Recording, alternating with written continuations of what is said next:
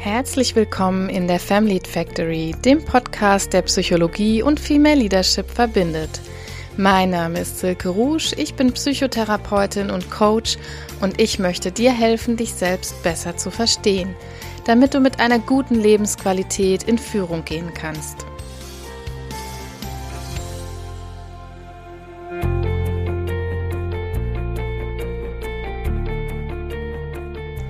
Ein herzliches Willkommen aus der Family Factory. Heute ist der 28. November, wenn dieser Podcast rauskommt. Ihr habt also hoffentlich schon einen wunderschönen ersten Advent hinter euch gebracht. Ja, Wahnsinn, denke ich manchmal. Der erste Advent ist schon vorbei. Wir steuern geradewegs auf Weihnachten zu. Manchmal kann ich gar nicht fassen, wie schnell das Jahr wieder vergangen ist. Ja, heute wollen wir uns in der heutigen Episode wie ihr vielleicht schon gelesen habt, mit dem Thema Angst auseinandersetzen. Aus Zeitgründen habe ich die heutige Folge aufgeteilt in zwei verschiedene Episoden. Das ist mir beim Einsprechen letztendlich erst so aufgegangen. Man kann es nicht immer ganz genau einschätzen, aber ich finde immer, wenn es dann die 45 oder die 50 Minuten doch deutlich überschreitet, dann mache ich lieber zwei Folgen daraus und heute hat das auch inhaltlich ganz gut gepasst, als dass es jetzt erstmal heute in dieser Episode eher um Ängste, Angst vor dem Risiko, Angst vor der Mehrdeutigkeit und im weitesten Sinne auch phobische Ängste geht. Und in der nächsten Folge, die sich dann anschließt nächste Woche, die habe ich jetzt abgeteilt und da geht es dann eher nochmal um sehr diffuse Ängste und auch Panik und Panikattacken. Ich hoffe, dass diese Einteilung so in eurem Sinne ist und ihr deshalb auch die Infos dann alle ganz gut sortiert, kompakt aufbereitet bekommt und ja, dann freue ich mich, die heutige Episode erstmal mit euch zu starten. Viel Spaß! Angst, Ängste und Panik, das ist ein Thema, was uns alle, glaube ich, dann und wann im Leben begleitet und irgendwie ist das ja auch gut so, denn das sind normale Emotionen, zumindest wenn wir außerhalb der Panik sprechen, normale Emotionen, die jeder und jede von uns haben sollte, die wir einfach im Repertoire haben. Ja, und wie ihr wahrscheinlich schon, wie das heute überall zu hören und zu lesen ist, gehört habt, dass Angst ein Schutzmechanismus ist, den wir alle brauchen. Und trotzdem machen Ängste sehr, sehr vielen von uns zu schaffen. Jeder hat Ängste, aber zum Teil nehmen sie ein solches Ausmaß an, dass jemand kaum noch handlungsfähig ist und heute möchte ich mich deshalb damit beschäftigen, gerade mit Fokus auf Arbeit, Führung und Job. Aber auch natürlich könnt ihr die Dinge genauso auf euer Privatleben anwenden, die ich hier für euch mitgebracht habe. Das ist eine Episode, ich habe euch damals versprochen, als es die Folge zu Erschöpfung und Burnout gab, dass es dann und wann immer mal wieder eingestreut Folgen zur mentalen Gesundheit geben wird, weil mir das einfach ein Herzensthema ist, weil das mein Grundberuf ist und weil ich schon so ein bisschen auch die Mission sehe, diese Psychologie und dieses Wissen aus der Psychologie zu den Menschen zu bringen, ganz egal in welchem Bereich, in welcher Branche ihr tätig seid oder ob ihr Hausfrau und Mutter gerade seid, was auch immer ihr tut. Ich finde, dieses psychologische Wissen ist ganz wichtig und es kann vor allem dafür sorgen, dass man weitaus weniger durch diese Ängste, die man hat, belastet ist. Somit beschäftigen wir uns heute mit allen möglichen Formen von Ängsten. Und zuallererst möchte ich mal so eine Abgrenzung starten, denn wenn wir über Ängste und vielleicht auch sogar Panik sprechen, dann ist es wichtig, dass wir erstmal definieren, wo ist so der Übergang? Ne? Wann handelt es sich um in Anführungsstrichen normale emotionale Reaktionen? Wann ist das noch eine normale Angst? Und wann sprechen wir aber da auch von klinisch relevanten Störungen? Und zwar ist das in unseren Diagnosesystemen so, dass wir von einer Angststörung immer dann sprechen, wenn es erstens zu Vermeidungsverhalten kommt, also Angstpatientinnen, die vermeiden ganz klassisch diese Situationen, in denen das Angstobjekt auftreten kann. Wir werden gleich noch dazu kommen, was das bedeutet. Dann kommt es natürlich immer zu einer massiven Beeinträchtigung, wenn ich irgendwie mit dem phobischen Objekt in Verbindung komme. Und es ist auch meistens so, dass diese Ängste objektiv eigentlich unbegründet sind. Also sogar die Betroffenen können manchmal sagen, ich weiß, dass ich da eine übertriebene Angst davor habe, aber ich kann diese Angstreaktion eben nicht abstellen. Und es ist bei Phobie-Patienten und Patientinnen so, dass sogar die Vorstellung, mit diesem Angstobjekt in Kontakt zu kommen, schon massive Angstreaktionen auslöst. Also wenn Sie sich nur vorstellen, irgendwo könnte eine Spinne sein, dann löst das schon massive Ängste aus, Schweißausbrüche, Zittern. Und das sind eben genau diese Angstsymptome, die der Körper dann zeigt. Typische Angstsymptome, ich habe das gerade schon angedeutet, Herzklopfen, Zittern, Schwitzen, manchmal aber auch Kälteschauer, das kommt ein bisschen drauf an. Sowas wie Harndrang kann dabei sein. Auf jeden Fall so ein flaues Gefühl im Magen, Übelkeit bei manchen, auch andere körperliche Symptome. Also es ist eine große Bandbreite und das ist gleich zu Anfang schon sehr wichtig, denn bei keinem äußert sich Angst so richtig gleich wie beim anderen. Es ist individuell verschieden. Was halt schon sehr prominent ist und sehr häufig vorkommt, ist das Herzrasen, das Zittern und das Schwitzen. Das hat einfach damit zu tun, dass bei einer Angstreaktion unser vegetatives Nervensystem angeschmissen wird. Der Sympathikus, der so für die Aktivierung zuständig ist, es fließen Stresshormone, Adrenalin und Cortisol haben damit zu tun. Einmal Kurzzeit, einmal Langzeitstress. Und das führt einfach dazu, dass unser ganzer Körper sozusagen alert ist. Wir sind hoch aktiviert, haben ganz, ganz feine Antennen für Gefahrenreize in dem Moment. Wir sind ganz eigentlich sehr aufmerksam, aber in so einer pathologischen Art und Weise aufmerksam für Gefahrenreize. Und der ganze Körper ist sozusagen in Aufruhr, denn wir sind ja evolutionär geprägt, dann vorbereitet auf Kampf oder Flucht. Und für Kampf oder Flucht brauchen wir natürlich unsere ganze Energie, da muss alles konzentriert sein, da müssen wir wachsam sein und da müssen wir vor allem körperlich jederzeit bereit zum Rennen oder zum Kämpfen sein. Ja, und jetzt komme ich so zu meinem ersten Teil. Wenn du jetzt zuhörst und es geht bei dir eben nicht um eine pathologische, sprich um eine klinisch relevante Angststörung, sondern um andere Ängste. Und ich nehme an, deshalb hörst du hier auch zu oder mit diesen Ängsten hörst du hier auch zu. Das heißt, wir alle haben ja verschiedene Ängste, die wir so mit uns tragen also wenn wir im Job Angst vor einer höheren Position zum Beispiel haben oder wenn wir Angst vor einer Gründung haben, wenn wir Angst vor viel Verantwortung haben oder wenn wir Angst vor Ablehnung haben, wenn wir Angst vor der Zukunft haben, das sind alles so typische Ängste, die wir auch absolut im nicht klinischen Bereich natürlich haben können. Und davon sprechen wir im vermehrten Maße auch heute hier in der Episode. Dann muss man zuerst mal sagen, was man sich abschminken kann, ist, dass Ängste irgendwie logisch sind. Ja? Angst ist nicht logisch. Ich kann mich also zuerst mal fragen, wenn Angst so ein Schutzmechanismus ist, wovor soll mich denn meine Angst überhaupt beschützen? Hier ist es wirklich essentiell, dass wir uns selbst so im Kontext einer evolutionären Menschheitsgeschichte sehen. Wir dürfen uns nicht als Individuen losgelöst von allem im Hier und Jetzt sehen, sondern wirklich vor dieser Menschheitsgeschichte und dass wir Menschen heute so leben, wie wir leben, das ist wirklich ein Wimpernschlag auf der weltgeschichtlichen Uhr, könnte man sagen. Viele unserer Ängste, die haben in urzeitlicher Vergangenheit mal absolut Sinn gemacht. Ich gebe ein Beispiel rein. Ähm, heute haben sehr, sehr viele Menschen eine Schlangenphobie aus evolutionärer Sicht oder aus evolutionspsychologischer Sicht hat das mal Sinn gemacht, dass wir Angst vor Schlangen haben. Denn da haben wir natürlich in Gebieten gelebt, wo Schlangen existent waren, wo Schlangen auch eine reelle Bedrohung jeden Tag waren.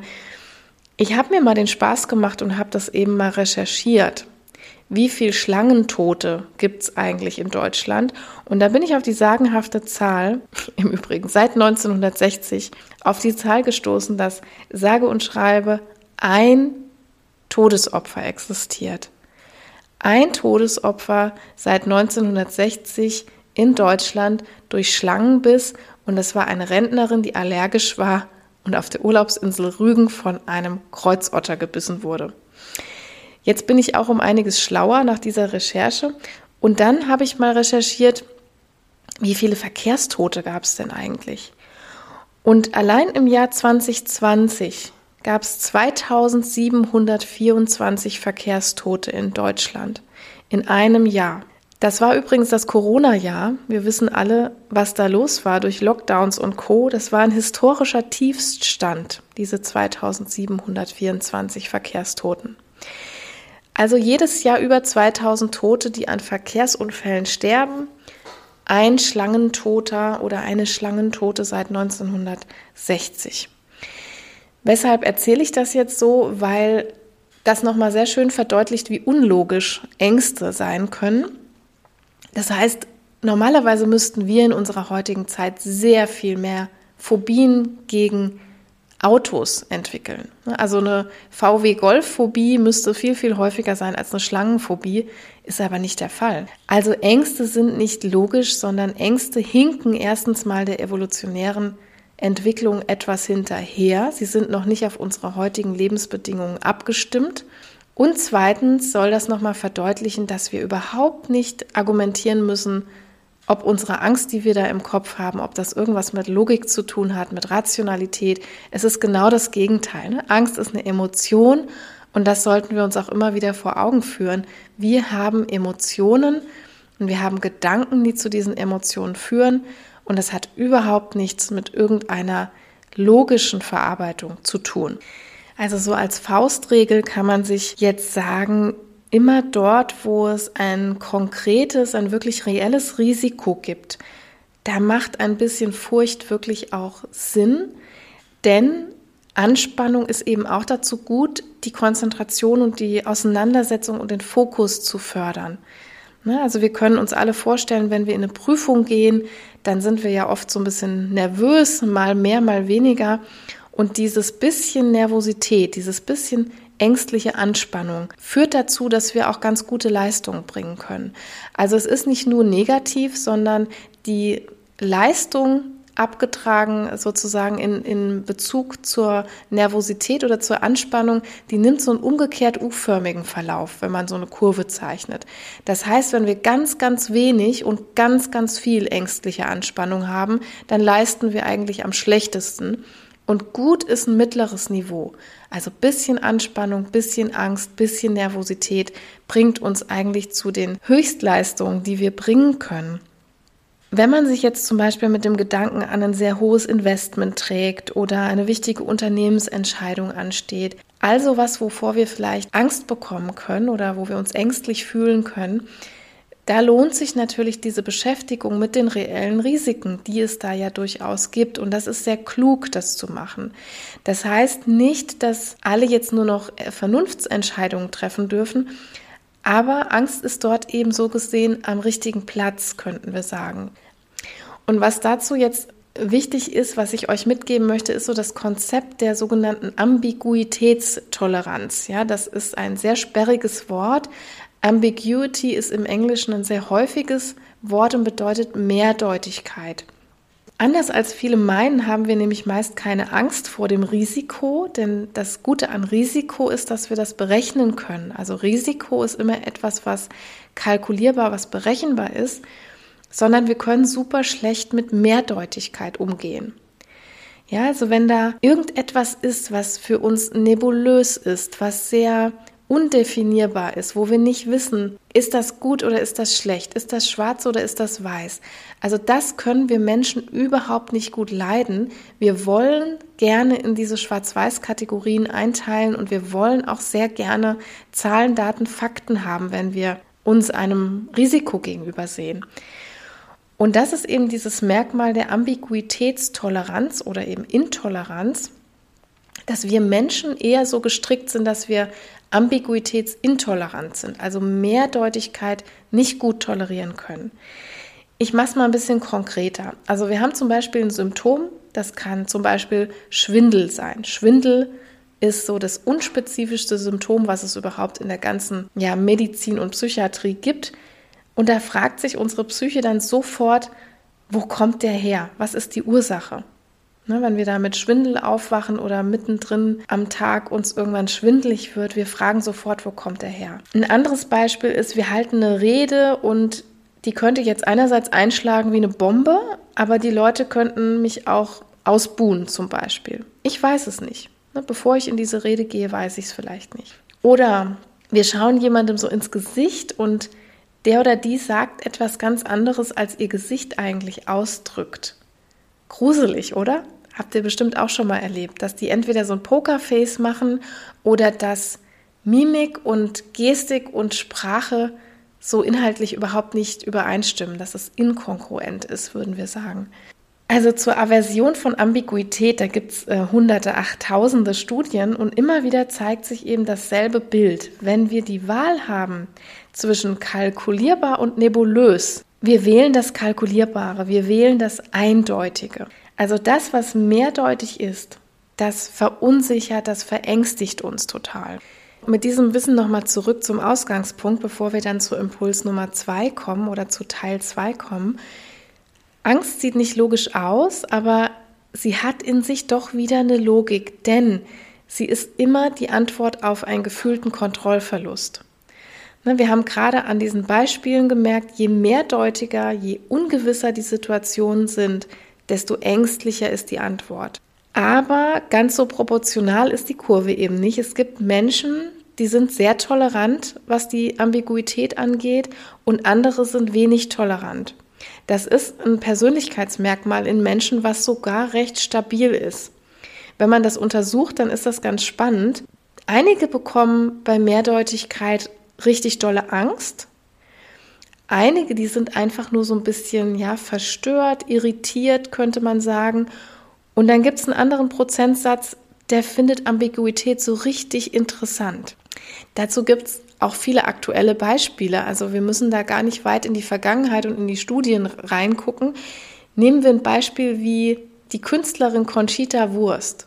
Viele von euch kennen die bestimmt, hat beim Grand Prix oder beim, beim ESC damals ja sehr gut abgeschnitten. Und da haben wir es also mit einem Mann zu tun, oder einer Person, die mit männlichem Geschlecht geboren wurde, die sich dann aber Frauenkleider anzieht und die ein Vollbart hat und trotzdem aber lange zurechtgemachte Haare, die eigentlich im Stereotyp einer Frau liegen. Und dann ist da auch noch ein Name wie Conchita, der ja auch auf weibliche Personen hin gemünzt wird. Wenn diese Person im Fernsehen auftritt, dann haben wir genau diese Verteilung. Da gibt es Menschen, die sind total irritiert, die sind total verstört, die haben eine richtige ambiguitätsintolerante Reaktion. Und dann gibt es Menschen, naja, die sind so mittel, die sehen, da ist irgendwie was, was nicht kongruent ist. Und dann gibt es die, die finden das super interessant, super spannend. Die finden diesen Bruch, ja, wir sprechen auch oft vom Stilbruch, zum Beispiel in der Kunst, in der Mode, in der Architektur, was Menschen sehr, sehr spannend finden können. Wir finden das Ganze bei Zuwanderung, wenn wir es mit fremden Kulturen zu tun haben. Warum entstehen so Angstreaktionen? Warum entstehen Hassreaktionen? Auf jeden Fall auch aus diesem Motiv heraus, ich möchte die eigentlich durchdringen, ich möchte die eigentlich verstehen, ich verstehe die aber nicht. Ich verstehe die Sprache nicht und ich weiß auch nicht, was es für kulturelle Gepflogenheiten gibt. Also diese Mehrdeutigkeit im, im interkulturellen Kontakt, das ist auch wieder Anlass für viele Menschen mit Angst zu reagieren, weil sie zumindest subjektiv diese fremdartigen Menschen schlecht einschätzen können. So, aber zurück zur Quintessenz dieses ersten Teils. Also Angst ist nicht logisch, vordergründig, aber wenn wir mal von diesen reinen Angstobjekten weggehen, also zum Beispiel Spinnen oder Gewitter oder Höhe oder sowas, das nennen wir immer die Angstobjekte, wenn wir hin zum Grundbedürfnis gehen, dann machen viele Ängste auf einmal doch irgendwie total viel Sinn. Ne, denn wir hätten gerne das kalkulierbare, das kontrollierbare Risiko. Und wenn wir das nicht bekommen, wenn wir einen Kontrollverlust empfinden, dann empfinden wir schlussendlich Angst oder Ängstlichkeit zumindest. In anderen Worten könnten wir jetzt auch formulieren, Angst möchte uns vor diesem Kontrollverlust eigentlich schützen. Und deshalb meldet sie sich auch, wenn wir zum Beispiel als Beifahrerin im Auto sitzen oder im Flugzeug oder beim Zahnarzt oder beim Erleben von irgendwelchen diffusen Körpersymptomen. Sie möchte uns vor dem Kontrollverlust schützen. Und deswegen sind auch Menschen so erleichtert, wenn die manchmal von ihrer Ärztin oder Psychotherapeutin oder so eine Diagnose bekommen, Die Symptome sind erstmal exakt dieselben. Ne? Die sind vielleicht noch überhaupt nicht verändert, aber es ist jetzt eindeutig, woher die Symptome kommen. Wir müssen dann zum Beispiel bei Kopfschmerzen nicht mehr wüst spekulieren, ob das jetzt Regelbeschwerden oder ein Hirntumor ist, wenn die Ärztin sagt, sie haben XY. Das meint also das Konzept der Ambiguitätsintoleranz und das ist ein ganz wichtiges Konzept, um wirklich ein bisschen besser in uns reinzublicken und auch unsere Ängste, Unsicherheiten und so weiter ein bisschen besser zu verstehen.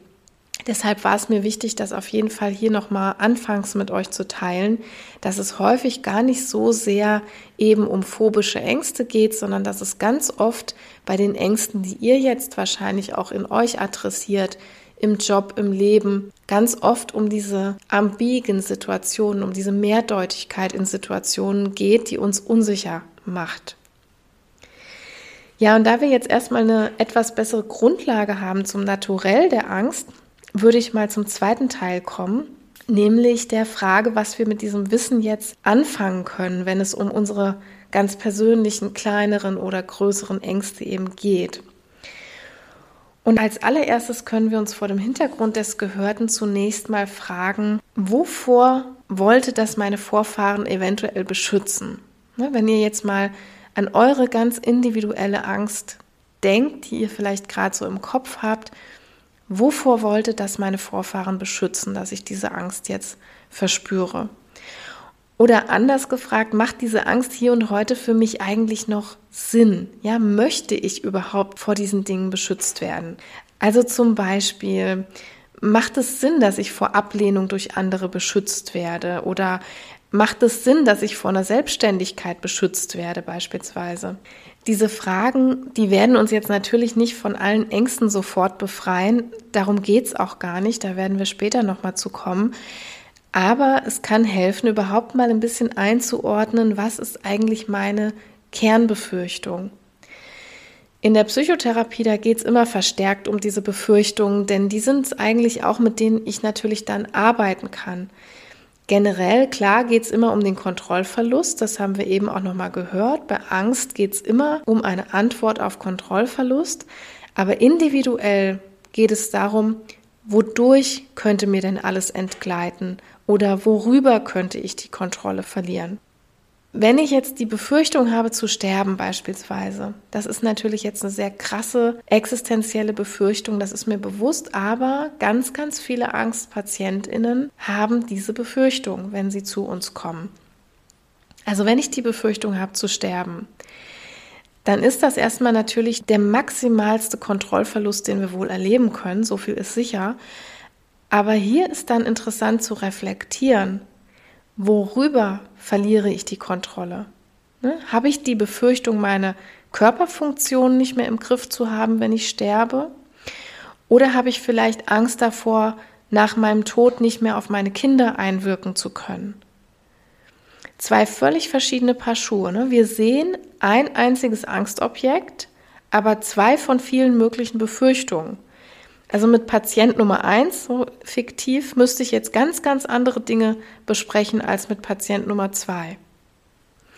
Reflektiert das ruhig für euch mal durch. Also wenn es eine Angst vor etwas gibt, das ist jetzt eigentlich völlig egal, welche Angst das ist. Was ist eigentlich die Befürchtung dahinter? Ne, das ist überhaupt nicht so einfach, werdet ihr merken, denn wir geben oft vordergründig eine ganz, ganz lapidare Antwort darauf. Ja, ich habe Angst vor XY, ich habe Angst vor einer Spinne oder ich habe Angst vor Dunkelheit oder ich habe Angst vor meiner Gründung oder was auch immer. Und hilfreich ist es dann oft, um zum Kern vorzudringen, wenn man immer so und dann Fragen hinterher schiebt. Wenn man dahin kommt, dass man sagt, äh, dann könnte das Vorhaben Misserfolg sein. Dann frage ich und dann? Ja, dann hätte ich viel Geld verloren. Und dann? Ja, dann müsste ich vielleicht meine Wohnung verkaufen. Und dann? Und so weiter und so weiter. Ihr merkt vielleicht ein bisschen, wo das hinführt, bis man an der eigentlichen Kernbefürchtung dran ist.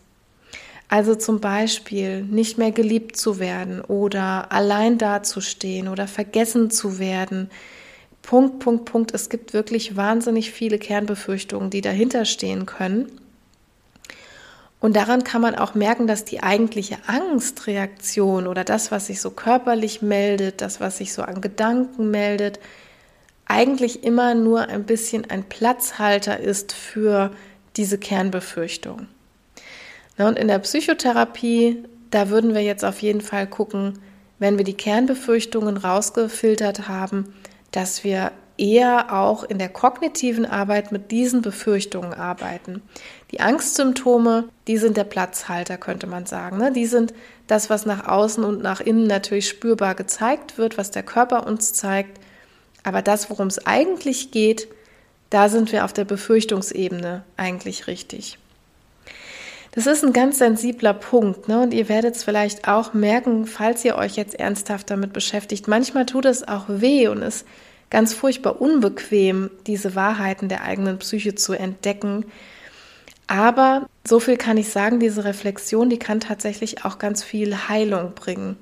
Es ist ein bisschen wie das Monster unterm Bett, könnte man sich vorstellen. Wenn wir so den dunklen Raum dann mit der Taschenlampe mal ausleuchten, dann ist das erstmal kein sehr bequemer Moment. Ne? Also dieses unters Bett gucken ins Dunkle und genau reinzuleuchten, das hat ein bisschen was von Horrorfilm.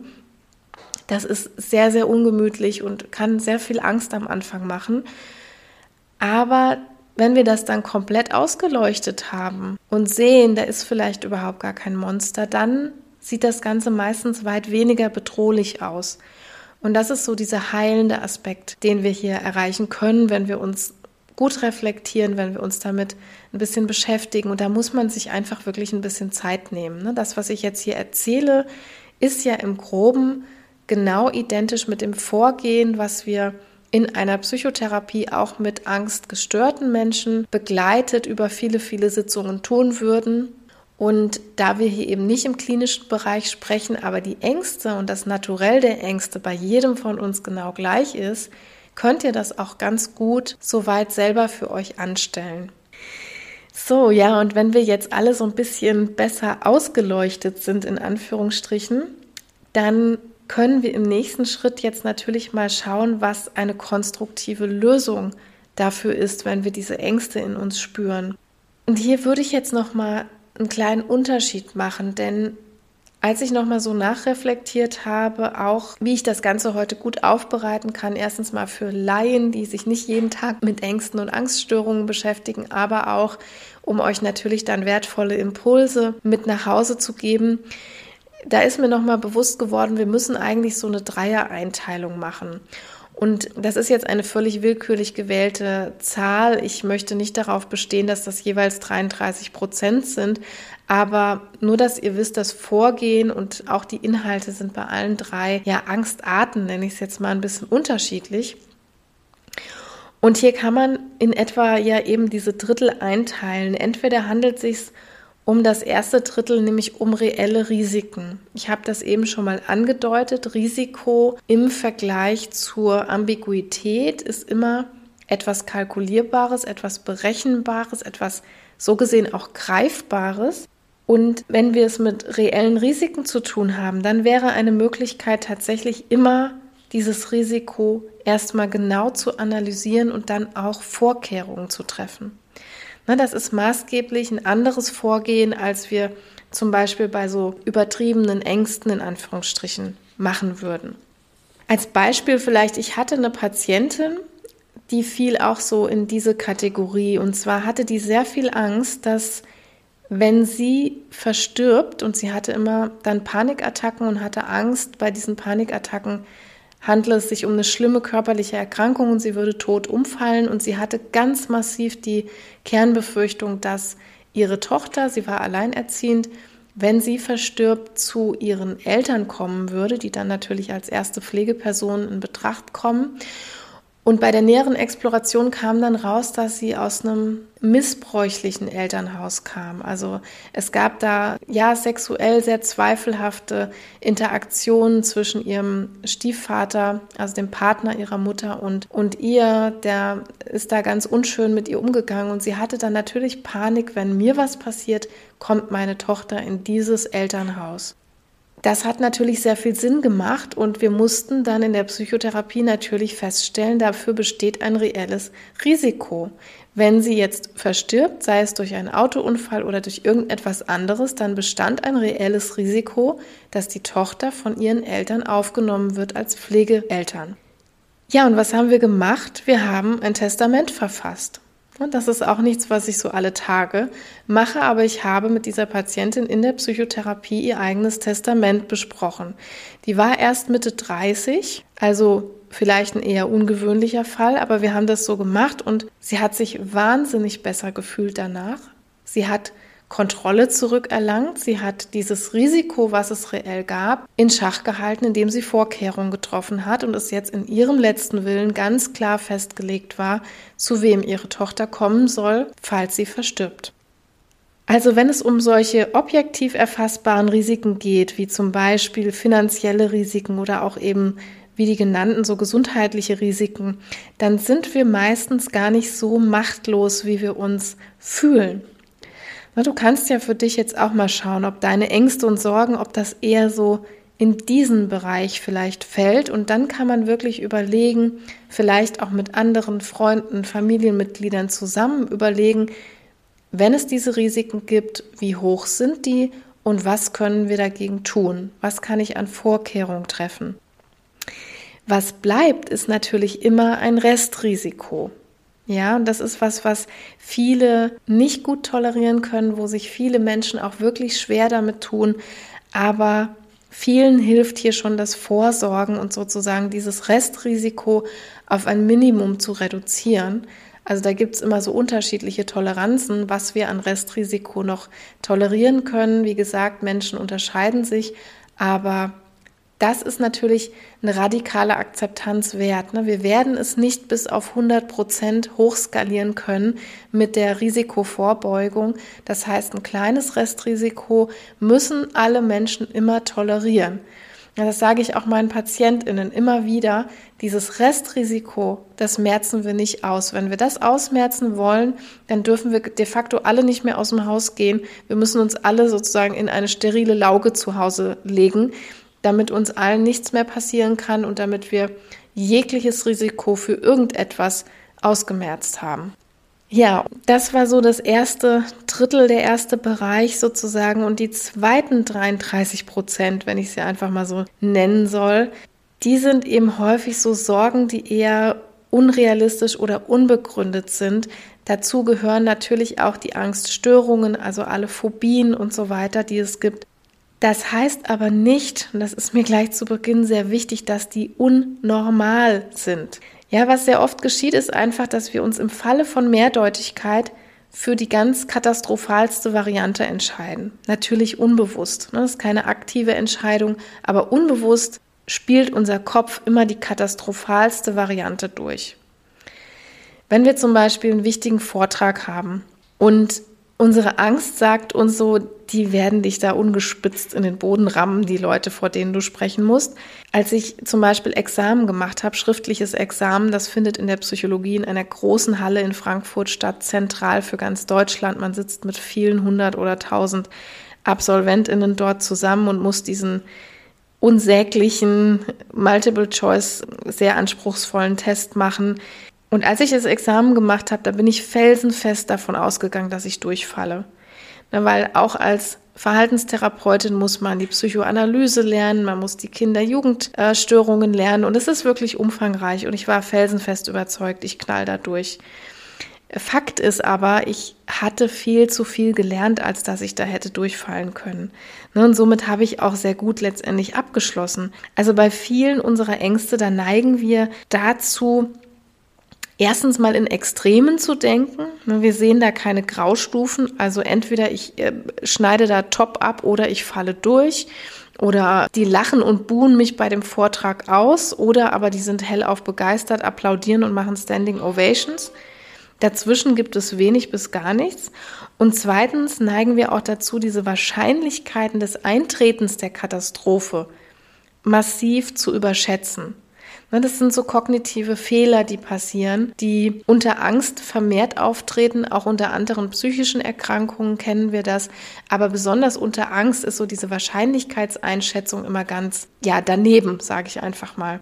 Also wenn meine Patientin zum Beispiel Angst hat, ihrem Sohn passiert etwas bei der Achterbahnfahrt, dann zieht die demnach ja nur einen tödlichen Unfall in Betracht. Ne? Und außerdem schätzt sie auch Achterbahnunfälle massiv zu hoch ein.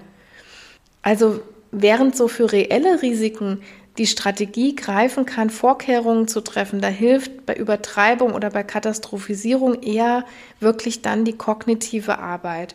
Das heißt, du kannst dir diese Fragen stellen, also erstmal wieder, was befürchte ich eigentlich und warum befürchte ich das? Und wie wahrscheinlich ist das eigentlich? Und was ganz, ganz wichtig und ganz relevant ist, was halt oft nicht gemacht wird, wie wahrscheinlich ist es eigentlich aber auch, dass es gut geht?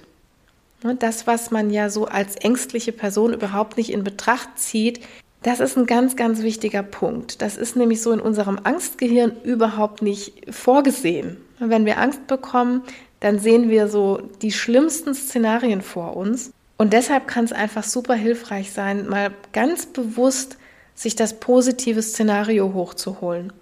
Wer mag, der darf das mal richtig imaginieren auch, ne, sich mal Zeit dafür nehmen und sich das wirklich mal ganz detailreich vorstellen.